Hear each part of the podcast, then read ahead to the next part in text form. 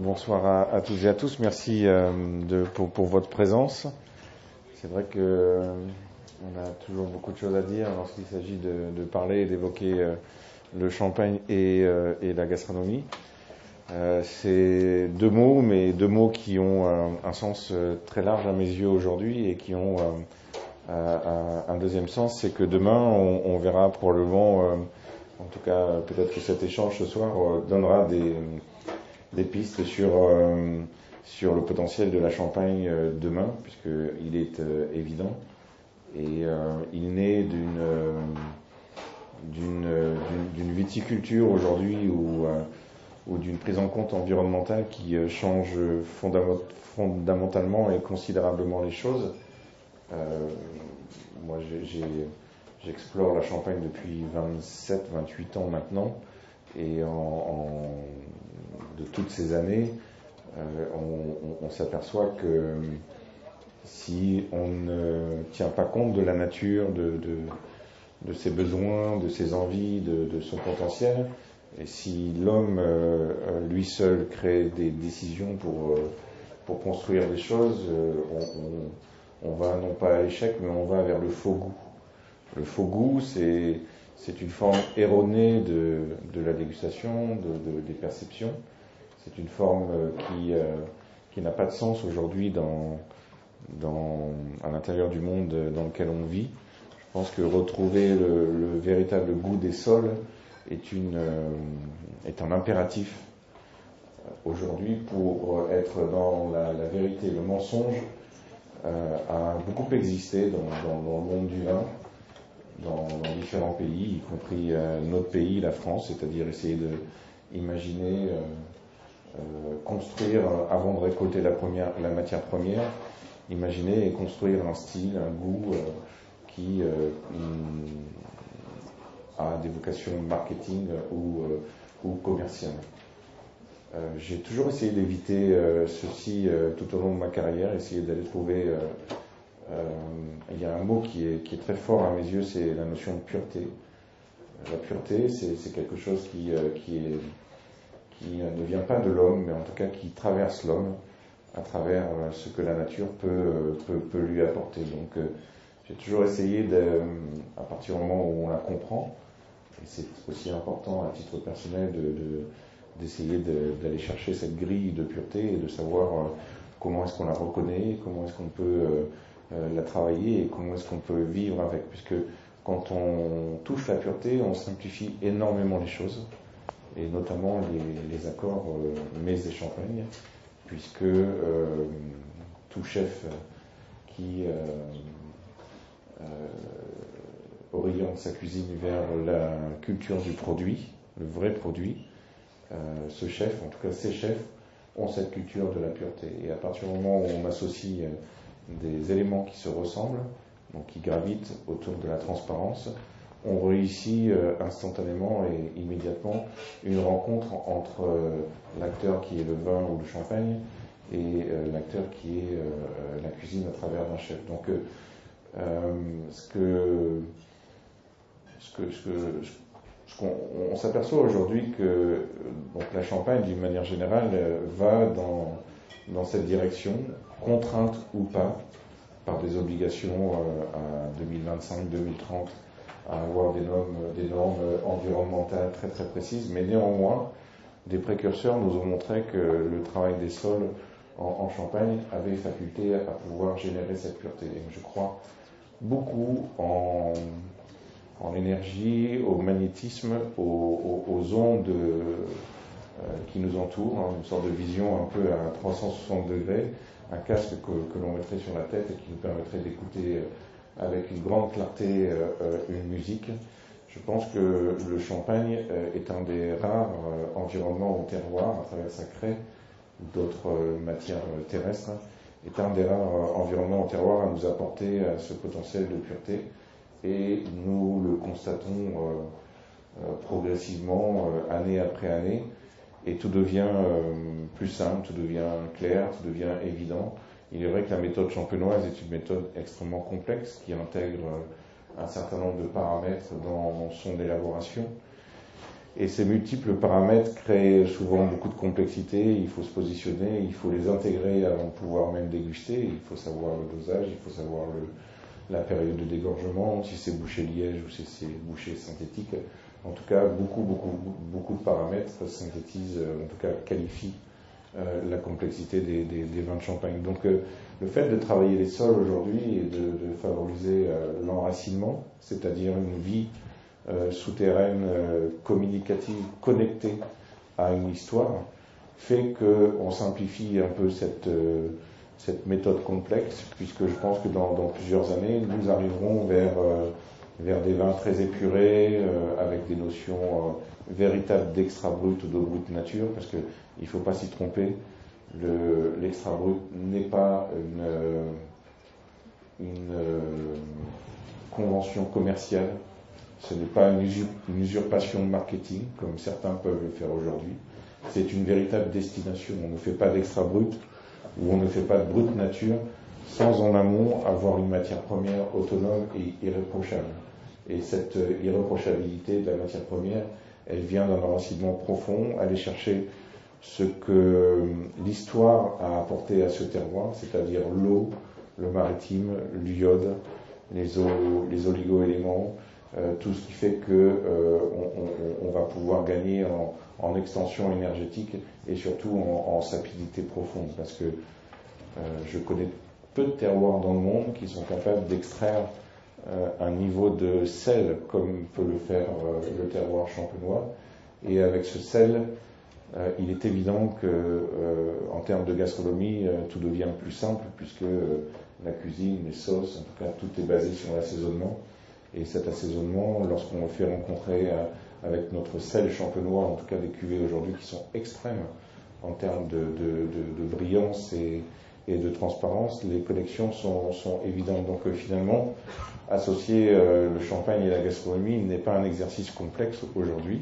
Il le fut il l'a été euh, il y a plusieurs années où je me souviens, il fallait euh, euh, effectivement prendre en compte la notion de dosage, la notion d'assemblage, les années effectivement intégrées à, l'assemblage et les différents cépages. En tout cas, c'était une alchimie et un travail intellectuel hyper complexe où il fallait véritablement réfléchir sur plusieurs strates, plusieurs, plusieurs niveaux de relief pour aller chercher un plat.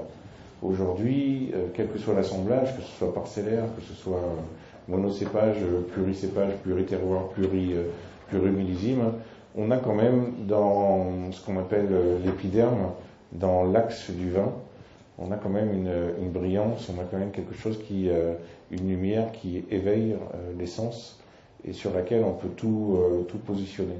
Autrefois, le champagne était une, c'était une masse, c'était quelque chose avec beaucoup d'envergure, de, la texture, du fondant, mais on avait rarement de, euh, d'accroche euh, euh, acidulée, alors moi je préfère dire accroche pure, accroche saline, accroche sapide, mais on avait rarement cet, épiderme un peu, un, peu, un peu vif, un peu éveillant qui venait nous connecter et nous, nous apporter un sentiment de fascination.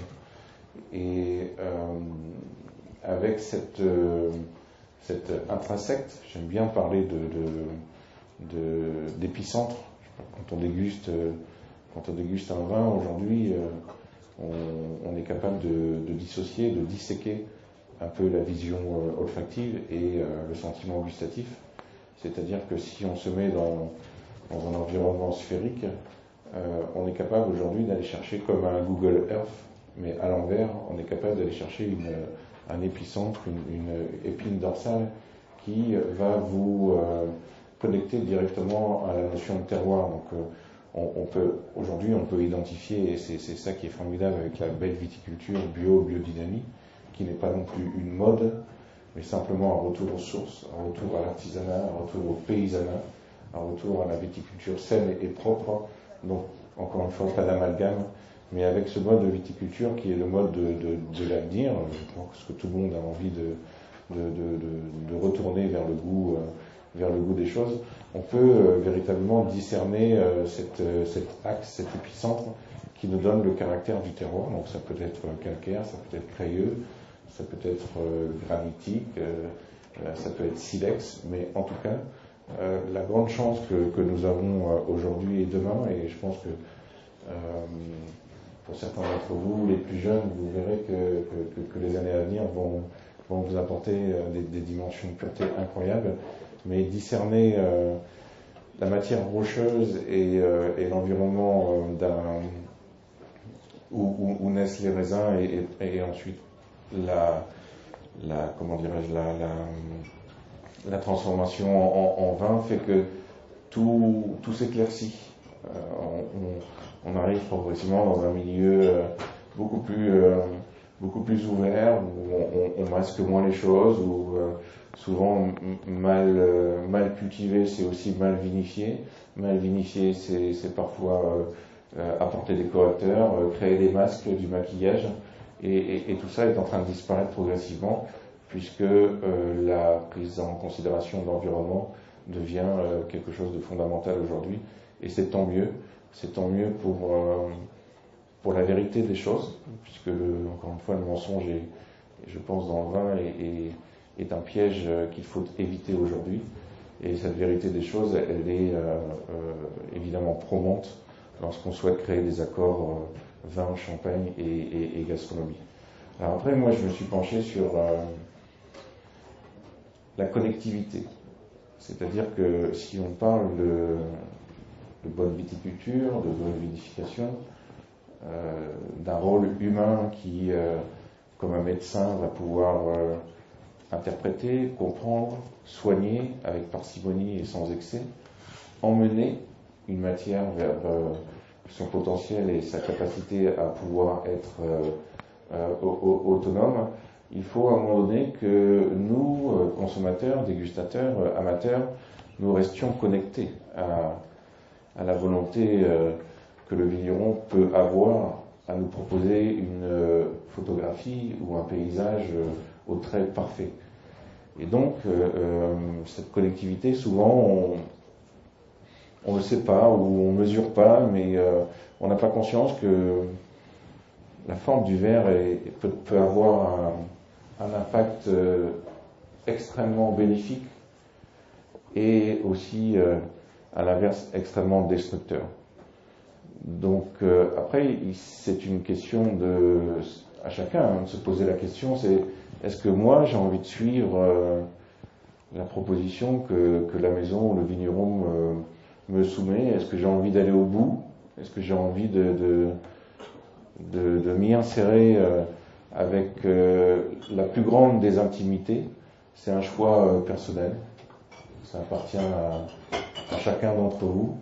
Mais je pense que lorsqu'on écoute un morceau de musique, lorsqu'on regarde un tableau, lorsqu'on lorsqu'on s'engage dans une activité sportive, on a envie de le faire entièrement. Et Malheureusement, c'est peut-être pas encore le cas avec le vin ou le champagne aujourd'hui, où, on, fait des coupes franches, grâce à, en tout cas à cause d'une forme qui ne va pas être adaptée. C'est-à-dire qu'on va se retirer, c'est comme si on se coupait un bras, une jambe, euh, un doigt, on se retire des, particules aromatiques et gustatives qui sont euh, parfois extrêmement sensibles, mais euh, qui contribuent à la complexité et au plaisir général et à la discussion franche que l'on peut avoir avec, euh, avec les vins. Donc j'ai beaucoup réfléchi autour de, ce que je nomme aujourd'hui la, forme universelle, c'est-à-dire qu'il a fallu euh, plus de dix ans finalement pour arriver à comprendre qu'il ne suffit pas d'imaginer euh, de, l'esthétisme, de, de, la géométrie, de l'angle dans les formes. Il ne faut pas créer du beau pour penser qu'on va goûter bon. Et dans, toutes ces recherches, finalement, sans le savoir, avec intuition euh, parfois et expérimentation euh, d'autres fois, euh, je suis arrivé à, une certaine forme de conclusion que la forme universelle, c'est-à-dire la forme sphérique, était finalement la plus belle et la plus simple, mais en même temps la plus connectée. C'est-à-dire que quand on réfléchit à, la manière dont on, dont on est, quand on, euh, l'endroit où, nous vivons, ce qui nous entoure, euh, euh, tout, tout, tout, réagit, en tout cas tout est connecté à, cette forme arrondie, ovoïde, œuf, bulles, ronds, tout ce qui tout ce qui nous fait vivre consciemment, inconsciemment, je parlais d'ondes et de magnétisme, tout ça est régi par, par cette forme universelle. Et quand on parle de lune, de terre, de, de, soleil, d'œuf, euh, naissance, vie, euh, éducation, quand on, quand on évoque euh, tous les outils qui, qui servent à élaborer les vins ou les vins de champagne, fût, cuve, le raisin, tout est rond en fait. Et quand on prend conscience de ça, on, va un peu plus loin. On, essaye d'imaginer le comportement d'un fluide, et particulièrement un fluide qui euh, est soumis à, l'effervescence, ou en tout cas à la réaction du gaz carbonique. Et voilà, euh, ça c'est une autre étape, mais restons-en au fluide, la notion de vortex, la notion énergétique du vortex est quelque chose de très important aussi. C'est-à-dire que quand on parle de bio, de biodynamie, on, essaye de, d'obtenir un, raisin, en tout cas ensuite un jus, qui va être absolument parfait et chargé en énergie terrestre. L'énergie terrestre, c'est aussi, euh, euh, par rapport à l'eau, quelque chose de, connecté, de fondamental. Et le mouvement de l'eau,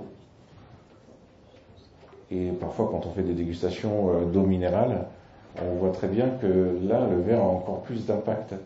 Parce que si on ne parvient pas à construire un vortex, un tourbillon euh, respecté et énergétique, on ne peut pas aller saisir toutes les particularités euh, magnésium, calcium, sodium que peuvent contenir les eaux. Donc on apprend aussi que lorsque dans notre art de déguster, si on parvient à obtenir un vortex hyper précis avec ce tourbillon qui, qui va avoir des lignes extrêmement bien formées, on va rester connecté avec la notion de bio, biodynamie, en tout cas d'énergie, euh, d'énergie terrestre. Donc ça, c'est, aussi un point fondamental. Et un vortex, on ne peut pas l'avoir ou l'obtenir dans une forme euh, carrée ou rectangulaire.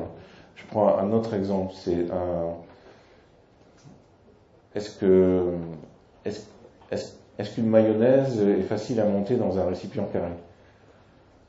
Non, c'est extrêmement compliqué parce qu'on n'a pas on n'a pas l'énergie pour euh, justement euh, faire que les éléments s'assimilent et, qu'ils puissent euh, monter, monter en texture. Donc c'est, tout simple et c'est pour ça que j'ai amené deux, exemples de formes pour, pour, pour, le champagne et, voilà le résultat. moi je suis arrivé à, à, finalement à être à l'aise dans ces deux formes puisque je me dis que je ne fais pas de coupe franche, je n'élimine rien, je suis dans une forme d'accueil, d'extension, de protection et de euh, préservation du gaz carbonique, puisque déguster le champagne, c'est aussi faire attention à son effervescence, c'est essayer de allonger la durabilité de notre discours avec la cuvée euh, qui nous est proposée, surtout en matière de gastronomie, puisqu'on ne peut pas faire de grands accords si on ne respecte pas l'assiette, son produit, mais aussi et surtout le, champagne. Donc euh,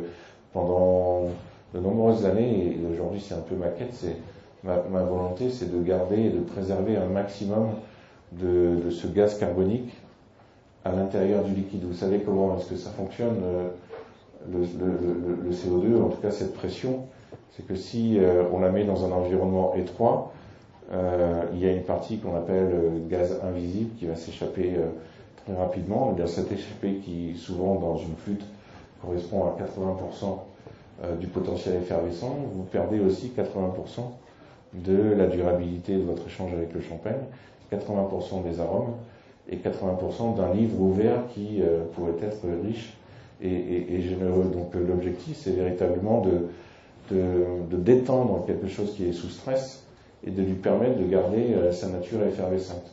Et à partir de là, les choses changent considérablement. Euh, dans une forme euh, plutôt sphérique, euh, on, propose un avantage qui est extrêmement immersif, c'est-à-dire que lorsqu'on met, lorsqu'on met le nez à l'intérieur de ce verre, on est véritablement au contact de l'éclosion, et l'éclosion c'est de l'humidité, et dans toute cette complexité, toute cette finesse liée au terroir aujourd'hui, on a besoin de, de, de couvrir, d'analyser tous les éléments qui caractérisent la complexité des vins de champagne et dans l'humidité, dans, les dans les premiers éclatements, qui ne sont pas liés à la piqûre carbonique. Parce que souvent, quand on a une flûte, on respire et c'est juste horrible. Et ça, c'est 80% que j'évoquais tout à l'heure. Donc, si on laisse de l'espace et, véritablement du confort dans, dans l'expression, on est capable d'avoir une, une, connexion euh, saine, euh, tout à fait euh, tout à fait ralenti, puisque parfois, euh, peut-être l'avez-vous déjà ressenti, mais on a le sentiment que les choses vont trop vite. Le champagne a cette euh, particularité, justement, avec la notion d'assemblage, de pouvoir proposer un millefeuille et, et différents registres. parfois, on a le sentiment que ça va trop vite parce que le verre fait qu'on accélère les choses. Donc, non, il faut véritablement songer à ralentir un phénomène vivant qui, euh, naturellement, va très très vite. Et ça change véritablement la, la, perception. Et, et, quand on. Et, lorsqu'on dit euh, déjeuner ou dîner avec un champagne, là, ça prend tout son sens.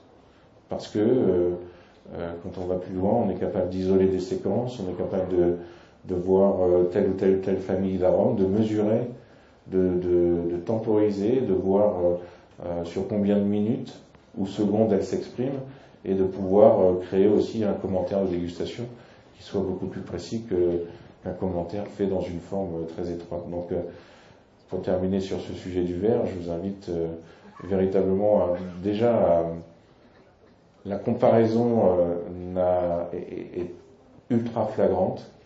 Donc je vous invite vraiment à comparer vos expériences avec différentes formes de verre et de voir la forme avec laquelle vous êtes vous êtes confortable, mais le, maître mot et le message principal, c'est élargissez votre vision, euh, raccourcir historiquement avec le champagne et la flûte.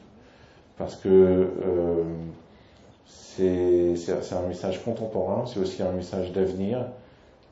Euh, et je pense que quand on est euh, familier avec ce vin depuis de nombreuses années, on a aussi envie de le respecter.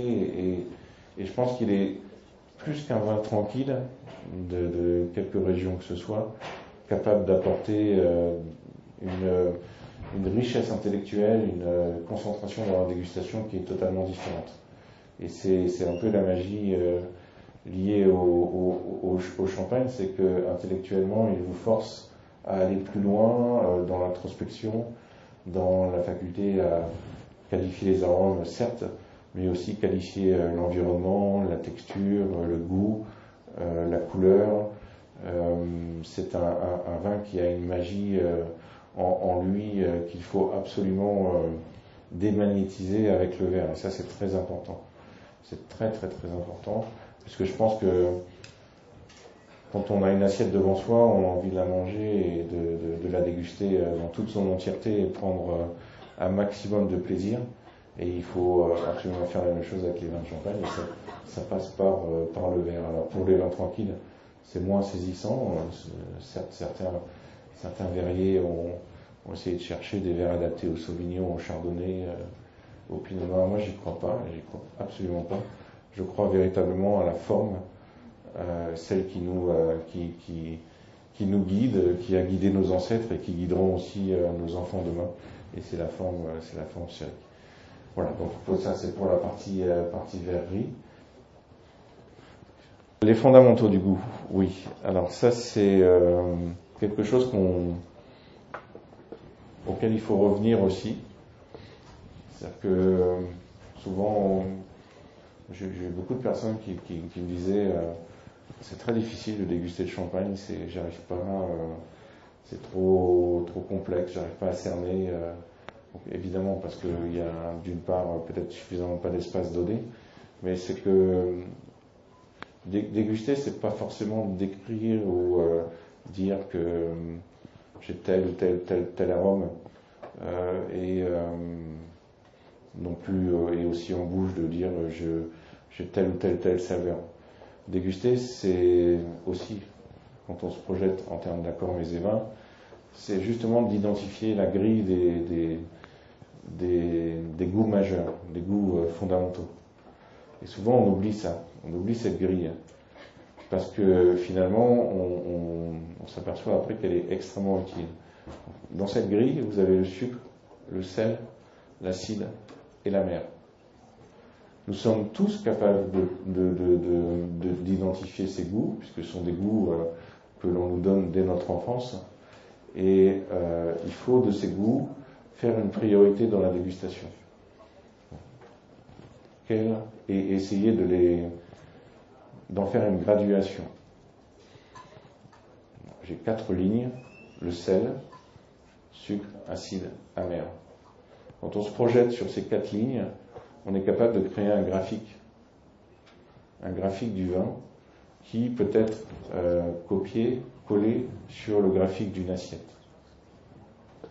Et le jeu, là, devient très intéressant et, beaucoup plus pertinent euh, en termes de, gastronomie, puisque vous pouvez, euh, en fonction de votre graphique identifié sur le vin de champagne, créer votre graphique sur votre assiette. C'est-à-dire que j'ai le sentiment que j'ai un peu trop de sucre euh, dans mon vin de champagne, je pense que dans mon assiette, je ne vais pas en rajouter. Ou alors je fais le choix d'en rajouter. Mais ça, c'est un choix qui doit être expliqué. Euh, j'ai le sentiment que j'ai un peu trop d'amertume dans, mon vin de champagne je vais peut-être pas aller euh, sur euh, un terrain végétal, légumineux, racinaire trop prononcé sur mon plat. Vous voyez, tout ce jeu, euh, j'ai un peu, beaucoup pas d'acidité. Si j'ai pas d'acidité dans mon champagne, j'ai quelque chose d'un peu, peu onctueux, pas très tendu, pas très, très incisif. Je vais peut-être aller chercher des agrumes dans mon plat tout, ça est un jeu de, graphisme. Moi, j'aime la musique et ce, caractère un peu euh, avec lequel on peut jouer sur, euh, sur l'équaliseur. Euh, il y a une vision un peu équaliseur comme ça où on peut régler les basses, les médiums, les aigus et, assembler ensuite, assembler ensuite et faire une fusion, une, une, fusion déjà sur ses fondamentaux. Il y en a un autre qui s'appelle l'umami.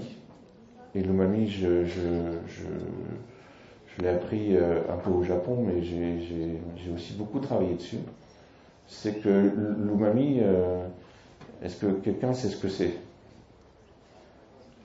C'est véritablement une sensation qui, euh, évidemment, qui va concentrer, qui va condenser les quatre fondamentaux, mais en plus va vous emmener vers une allonge sapide ou végétale ou racinaire ou infusée très très particulière.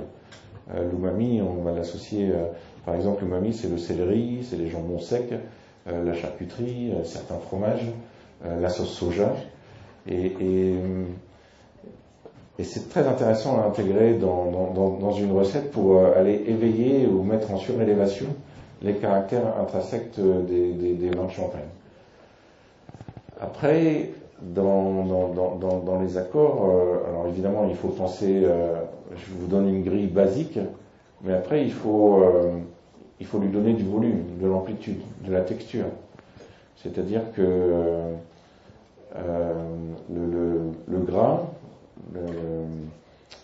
l'onctuosité, la, tenue, le caractère euh, sec, effilé, mince ou un petit peu plus, un peu plus musclé, un peu plus épaulé, un petit peu plus huileux du vin, va aussi vous orienter vers une certaine forme de cuisine. Hein, au-delà de ces fondamentaux, il faut aussi penser à, l'envergure.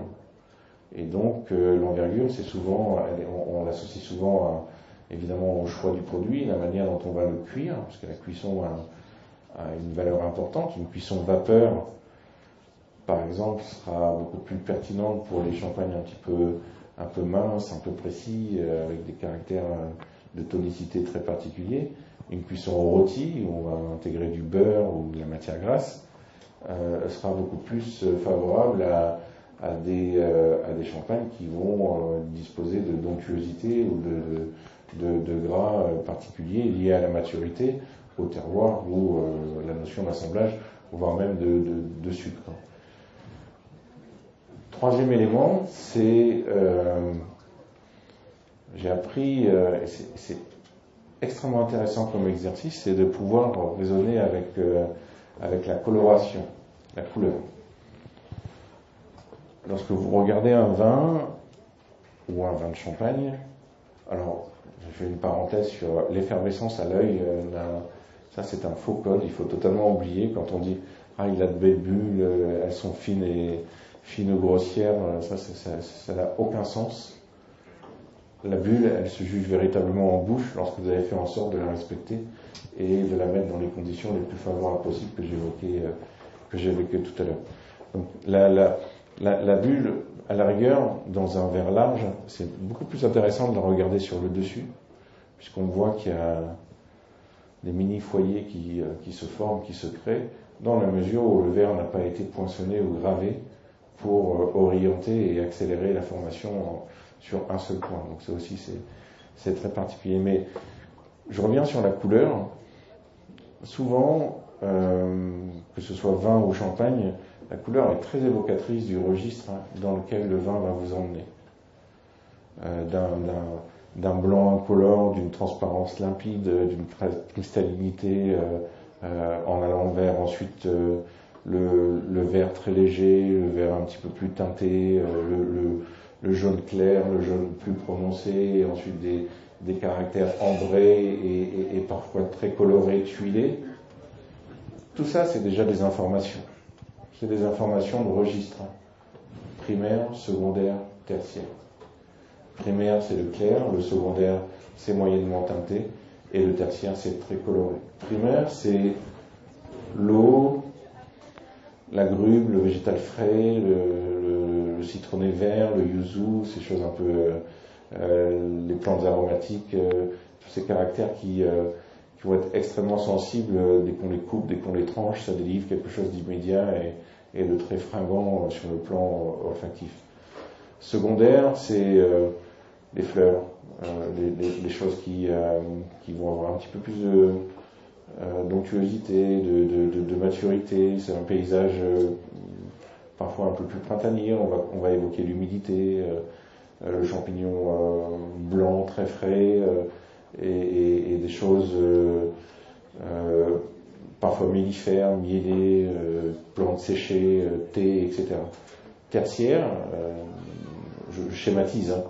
Tertiaire c'est le forestier, c'est l'humus, c'est c'est le champignon, la morille, euh, le cèpe, la girole, la terre humide, euh, les feuilles séchées, euh, et ensuite pousser vers ce qu'on appelle l'empyromatique, donc le fumé, le brûlé, le sel, la boîte à cigares, la, feuille de tabac, enfin voilà.